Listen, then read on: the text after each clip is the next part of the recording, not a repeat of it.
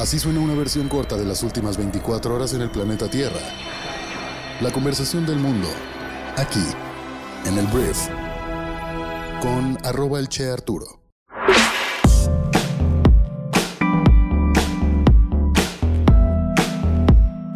Muy buenos días, bienvenidas, bienvenidos a esto que es el brief para este lunes 27 de febrero. Yo soy Arturo Salazar, soy tu anfitrión y uno de los fundadores de Briefy y en este podcast vas a escuchar un resumen con las noticias que debes conocer el día de hoy para ser una persona bien informada.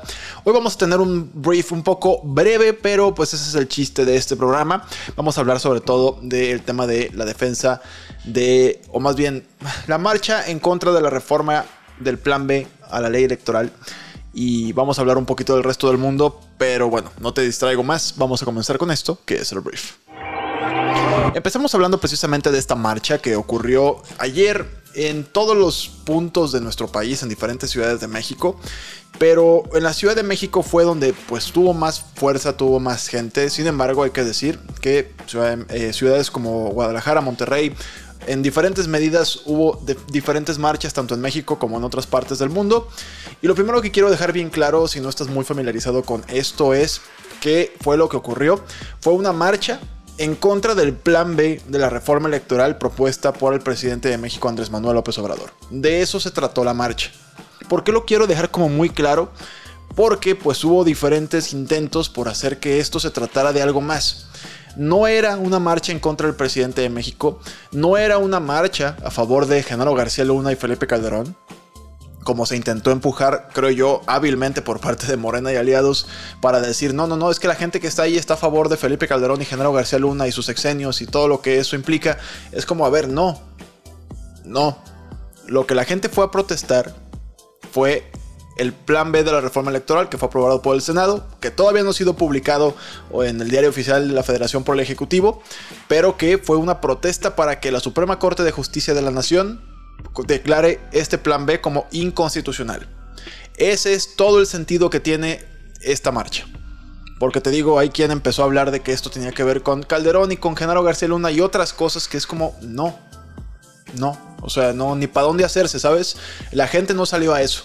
La gente cuando aprobaron o rechazaron el tema de Genaro García Luna en, en, Estados Unidos, no salió inmediatamente a protestar y esto no tenía nada que ver con eso. Sí, hubo muchas personas involucradas en la organización, hubo empresarios, hubo movimientos políticos, pero esto no quiere decir que sean personas que simplemente le vayan a ir a tirar mierda al gobierno quiere decir que están en contra del plan B de la reforma electoral. De eso se trató la marcha. Entonces, bueno, eh, de entrada, este fue el tema. Eh, voy a hacer un poquito más, si me estás viendo YouTube, voy a hacer un poquito más grande esta imagen. El zócalo estaba lleno, lleno. Y las cifras oficiales de la marcha son, por parte de la Ciudad de México, es que había 90 mil personas en toda la manifestación. Que, pues no. O sea, al zócalo le caben más de 200 mil personas esto en cifras que tú puedes consultar también. Y es, son las mismas cifras que cuando el partido en turno, el presidente en turno que quiere demostrar músculo, llena el zócalo y dice, oh, pues hubo tanta gente, 200 mil, 300 mil personas. De hecho, eh, las personas que organizaron la marcha dicen que fueron 500 mil personas en toda la manifestación, contando las diferentes calles aledañas que también estaban llenas. Pero el zócalo estaba repleto. Entonces, más allá de los números, te digo, hubo músculo, ¿sabes? Es una marcha que sí se llenó. Es una marcha que, la verdad, el hecho de que alguien diga, no, es que mm, no, no, no se llenó, hubo poquita gente, no. Sí te están echando mentiras. Hubo mucha gente en esta marcha. Hubo discursos en esta marcha y te digo, esta es presión sobre los ministros de la Suprema Corte de Justicia porque el presidente ya nada más la tiene que publicar, los diputados ya la aprobaron, los senadores ya la aprobaron, esto ya está armado, pues ya se hizo. Entonces nada más es tema de que cuando se apruebe o cuando se publique en el diario por parte de AMLO, pues... Eh, los ministros, el impulso es que los ministros la tumben. Entonces veremos qué pasa a partir de aquí. Y hubo un personaje que es Mario Delgado, que Mario Delgado es el presidente nacional de Morena, que enfatizó el hecho o intentó darle para otro lado en el tema de esta, de esta manifestación. Y creo yo que el discurso de Morena empieza a cansarse en el sentido de lo que dice Mario Delgado es que la marcha por la defensa de la democracia es una farsa, pues quienes la encabezaron y convocaron quieren que regrese el pasado corrupto. Y creo yo que es lo que cualquier persona que esté o sea, cualquier persona que esté a favor del gobierno actual es lo que tiene que hacer, ¿no? O sea, intentar relacionar esto con cosas que a todos los mexicanos nos repelen, que es efectivamente el pasado corrupto, para intentar decir que esta manifestación fue parte del pasado corrupto y que toda la gente que está ahí está a favor del pasado corrupto, que fue algo que de hecho AMLO dijo. Dijo básicamente que todas las personas que estén a favor de que vuelva la corrupción vayan a esa marcha. Y no, ¿sabes? No se trató de eso esta, este tema.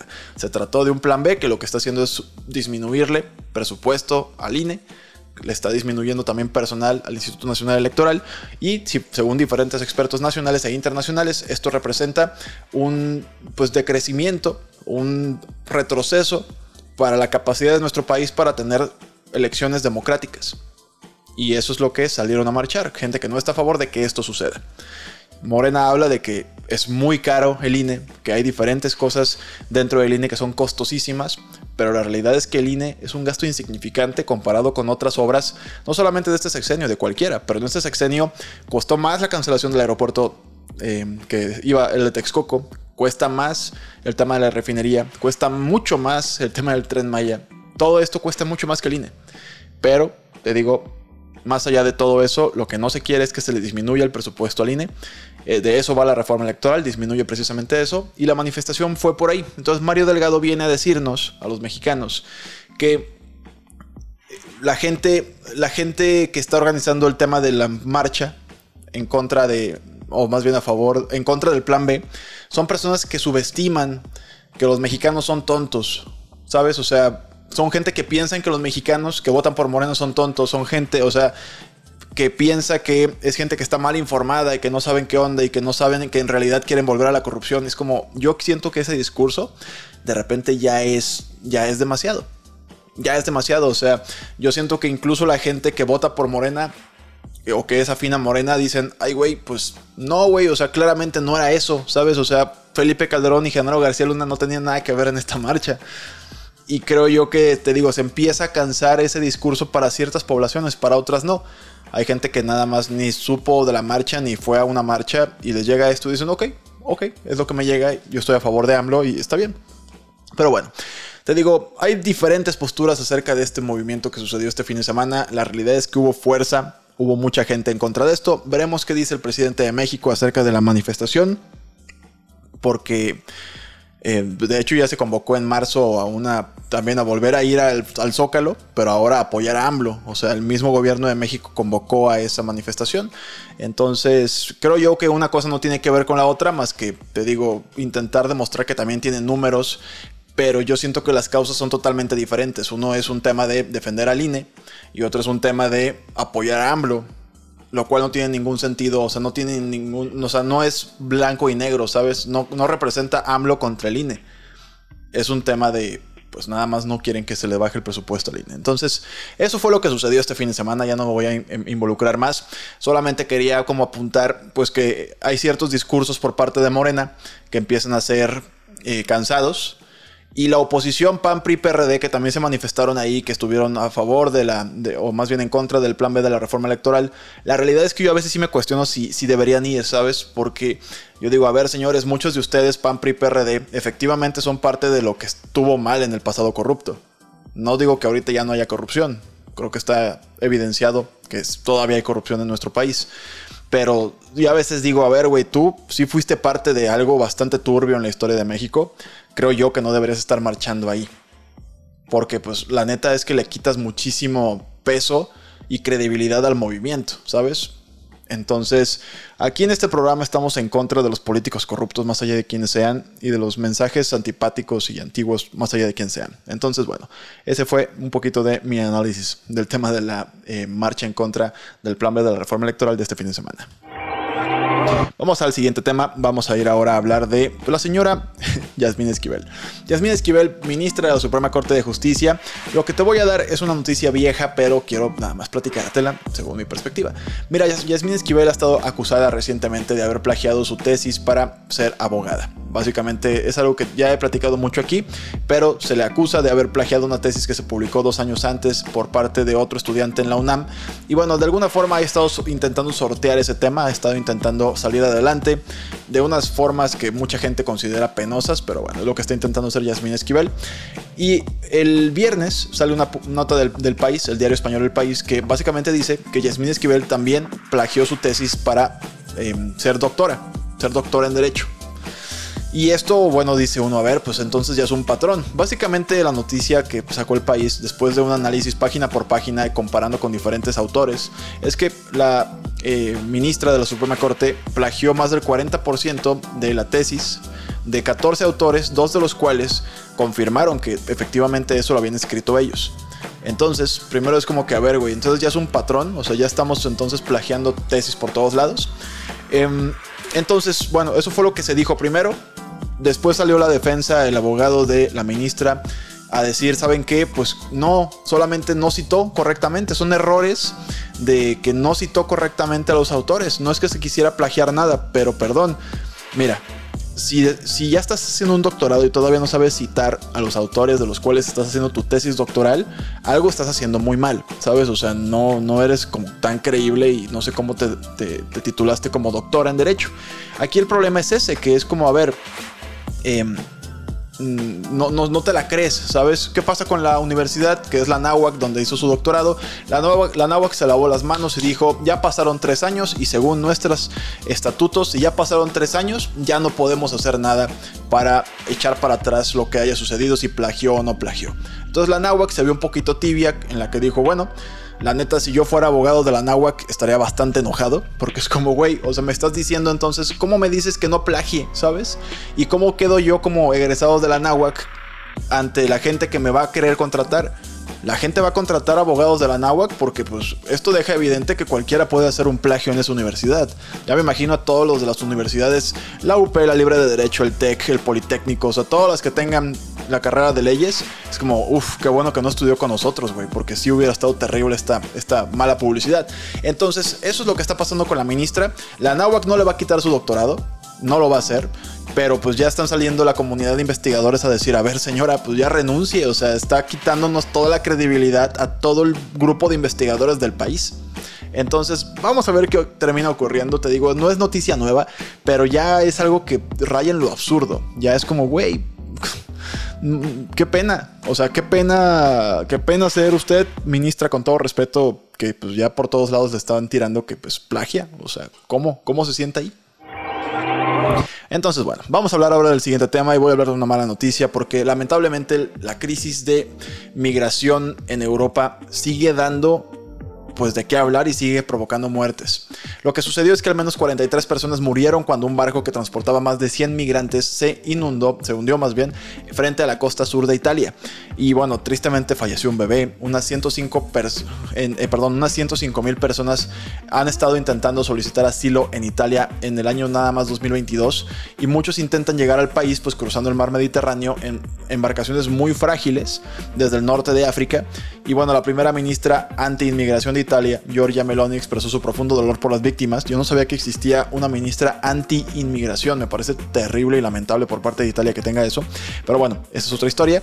El tema es que esto sigue dando de qué hablar y pues las personas que iban en esta embarcación, casi la mitad fallecieron pues porque se hundió. Vamos a hablar del señor Vladimir Putin, que es el presidente de Rusia, y dio de qué hablar el presidente Vladimir Putin este fin de semana en amagues que intentan involucrar al resto de los países que están utilizando su armamento y sus recursos para apoyar a Ucrania para defenderse precisamente de Rusia. Lo que dijo Putin fue algo que a mí me llamó la atención. Dijo, em, acusó a los miembros de la OTAN, la Alianza ah, Transatlántica Militar, de pues estar participando en la invasión al estar suministrando con armas y dinero a Ucrania. Algo que pues yo espero que no sea un tema de, ah, ustedes también entonces están participando en la guerra. No directamente, pero son parte de la guerra, aunque yo creo que Rusia pues no puede pelearse con todos, también hay que decirlo. Entonces no sé si esto nada más es como un tema de amenazas, de empezar a decirle a la gente, oigan, también los voy a entonces a poner en el mismo costal y también quiero entonces en algún momento tal vez atacarlos. Te digo, yo no creo que pueda. También Vladimir Putin dijo una frase que me llamó la atención porque él decía, lo que está pasando aquí es que estamos defendiendo la integridad de la Federación Rusa. Estamos, Estados Unidos quiere disolver la antigua Unión Soviética y creo que ahí Putin está viviendo en la utopía como si todavía existiera la antigua Unión Soviética, cuando ya son diferentes países, entre ellos Ucrania, y mucho de lo que está sucediendo se justifica así.